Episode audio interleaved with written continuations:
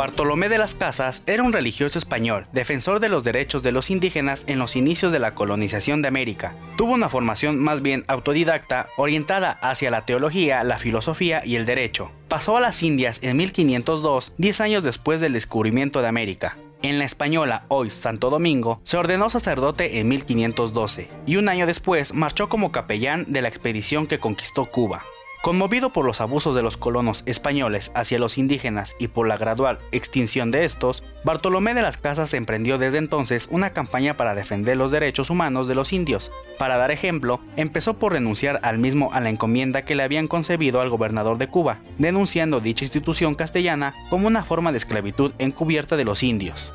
Insistiendo en la evangelización como única justificación de la presencia española en América, propuso a la corona reformar las leyes de Indias, que se habían demostrado ineficaces para poner coto a los abusos. Las Casas proyectaba suprimir la encomienda como forma de premiar a los colonos y replantear la colonización del continente sobre la base de formar comunidades mixtas de indígenas y campesinos castellanos. Y para la isla de la Española, dado el hundimiento de la población indígena y su supuesta incapacidad para el trabajo, sugería una colonización enteramente castellana, reforzada con la importación de esclavos negros africanos. El acceso al trono de Carlos I de España permitió a las casas ser escuchado en la corte, de manera que en 1520 la corona le encargó un plan de colonización en tierra firme según sus propuestas. Pero el proyecto fracasó por la resistencia de los indios, las represalias de los colonizadores y la mala selección del personal, obligado a trasiguir en los principios para obtener apoyos locales, acabado por desistir del empeño en 1522. La HR 1090 de AM.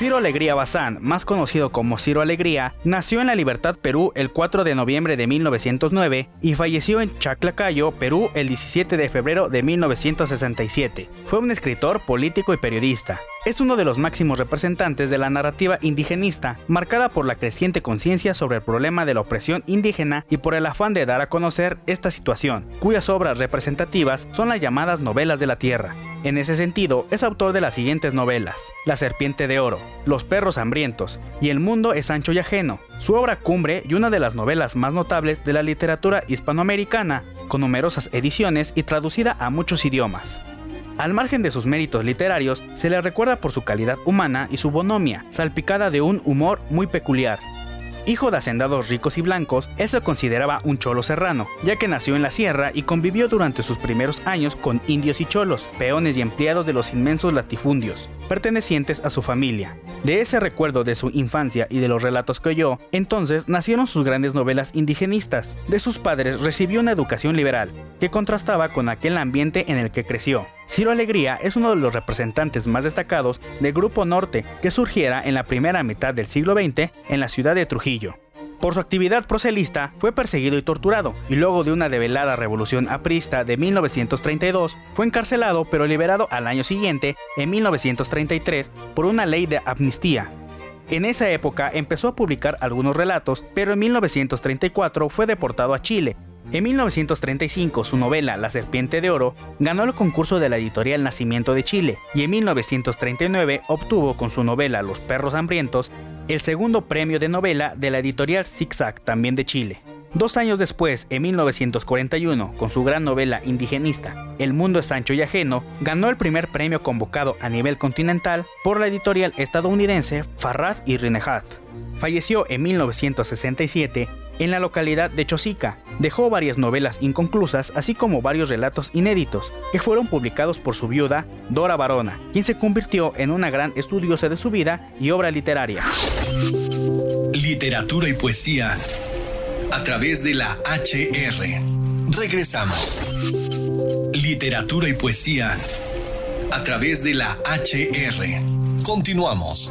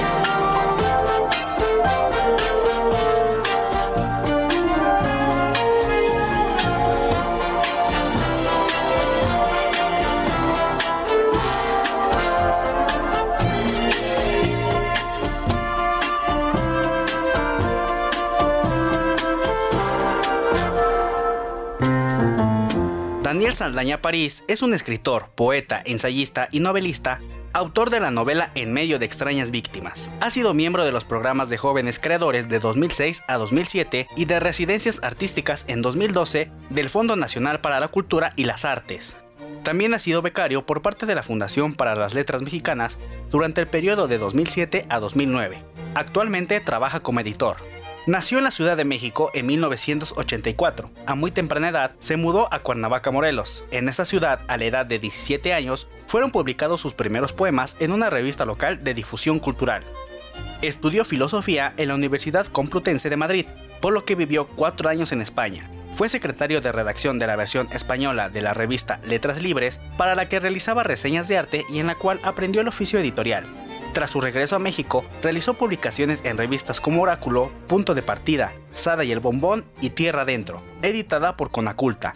Su primer libro es Pura Materia, poemario con el cual ganó el Premio Nacional de Poetas Jóvenes Jaime Reyes, otorgado por la Universidad Autónoma de la Ciudad de México. En 2012 publicó su segundo poemario titulado La máquina autobiográfica. Sus poemas han sido antologados en Divino Tesoro, muestra de nueva poesía mexicana, la Edad de Oro y Familiaridades Extrañamientos, muestra de literatura joven de México, con prólogo y selección de Claudia Apablaza, y en México 20, New Voice o Tradition en 2015. Además de su trayectoria literaria, ha desarrollado proyectos como el Método Universal de Poesía Derivada, proyecto que articula la poesía, la fotografía y herramientas digitales. Y en 2014, incursionó en el mundo del arte contemporáneo con su pieza No quiero saber nada de mí mismo, compuesta por cuatro cuadernos con unos manuscritos borrados con corrector líquido, realizada en la galería Hobbes o Gaga, misma en la que participaron otros escritores como Luis Yamara, Sergio Ló, Marisela Guerrero, Mónica Nepote y Luis Felipe Fabré.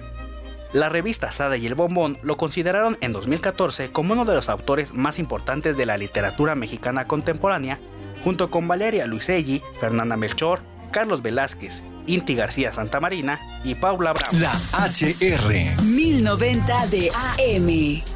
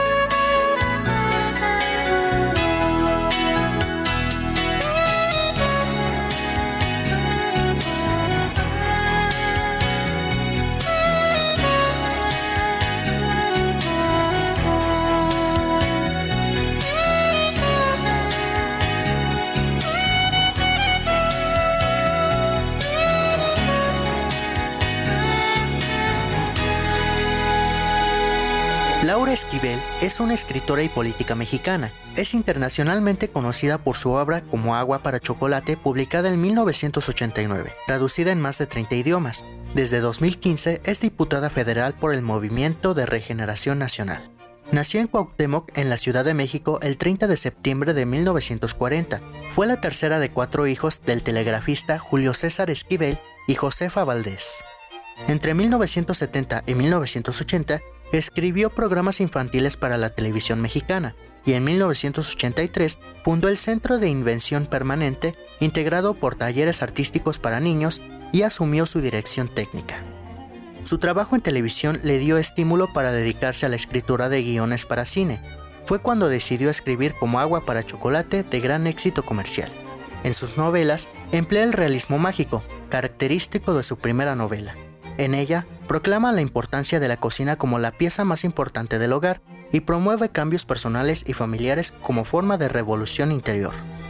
Como agua para chocolate, fue llevada al cine por su entonces esposo Alfonso Arau en 1992 y galardonada con 10 premios Ariel de la Academia Mexicana de Artes y Ciencias Cinematográficas. Tanto la película como el libro tuvieron mucho éxito en diversos países. Literatura y poesía a través de la HR. Regresamos. Literatura y poesía a través de la HR. Continuamos.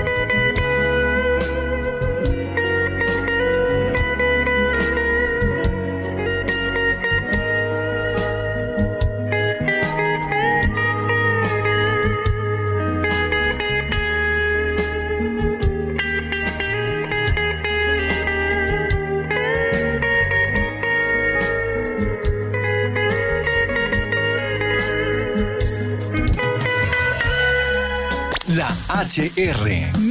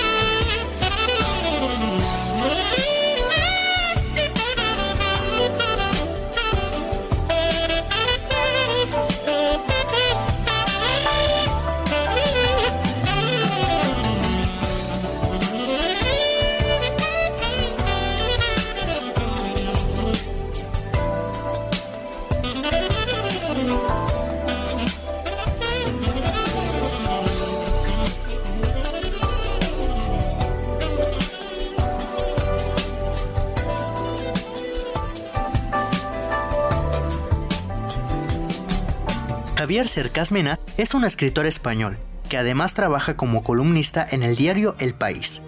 Ejerció durante años como docente universitario de filología. Su obra es fundamentalmente narrativa y se caracteriza por la mezcla de géneros literarios, el uso de la novela testimonio y la mezcla de crónica y ensayo con ficción. También ha realizado diversas traducciones de obras de otros autores. A partir de su exitosa novela Soldado de Salamina, su obra ha sido traducida en más de 20 países y más de 30 idiomas. Hijo de un veterinario rural y primo carnal del político Alejandro Cercas, Javier nació en Iba Hernando en 1962, un pequeño municipio español de la provincia de Cáceres, en Extremadura. En 1966, a los cuatro años de edad, se trasladó con su familia a Gerona. Hasta los 15 años viajó todos los veranos a su pueblo natal, manteniendo con Iba Hernando una estrecha relación que mantiene hasta la actualidad. Durante su adolescencia se interesó en la literatura y el cine y solía consumir drogas menores. Algunos miembros de su familia cercana, incluyendo su padre, eran falangistas, pero él comenzó a hacer una opinión propia de la Guerra Civil Española leyendo mucho sobre el tema. En 1985 se licenció en Filología Hispánica en la Universidad Autónoma de Barcelona y más tarde se doctoró en la misma especialidad. Trabajó durante dos años en la Universidad de Illinois Urbana, época en que escribió su primera novela. Desde 1989 comenzó a ejercer como profesor de literatura española en la Universidad de Gerona y trabajó escribiendo artículos y reseñas para diversos periódicos. La HR 1090 de AM.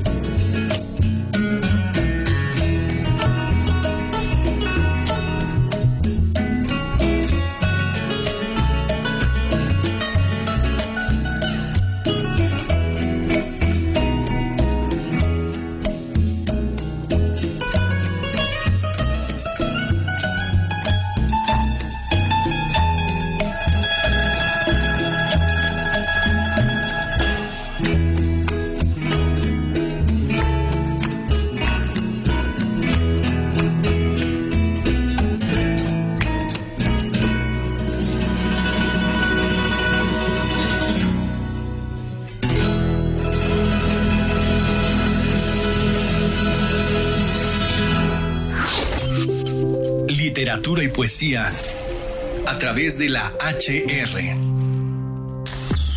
La HR 1090 de AM.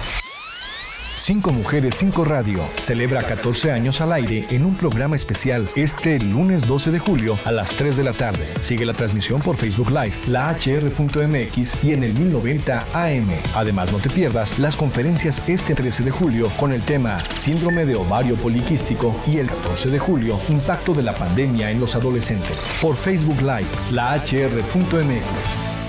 No puedes dejar pasar estos descuentos que radiofertas.com tiene para ti. Si te preocupa lucir una piel fresca, joven y luminosa, llegó la vanidosa, la crema regeneradora para cara todo en uno, con un sinfín de beneficios gracias a la baba de caracol 100% orgánica. Disminuye las líneas de expresión, acelera el proceso de regeneración de la piel, es auxiliar en la prevención y disminución de manchas. Ingresa a lavanidosa.com, adquiérela en Mercado Libre, amazon.com.mx o en el contenedor de radiofertas.com afuera de 5 radio a un superprecio. Contáctanos para venta al mayoreo. La vanidosa al cuidado de tu piel. Comprobado. La mejor página para cuidar tu bolsillo es radiofertas.com. Escucha, da clic y ahorra.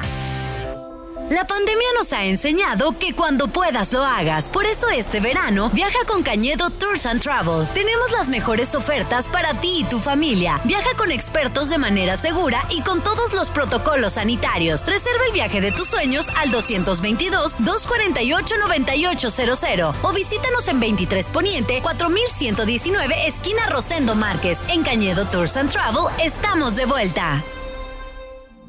El amor por la Virgen Morena mueve al mundo entero. Sintoniza todos los sábados a las 12 del día. Guadalupe hoy.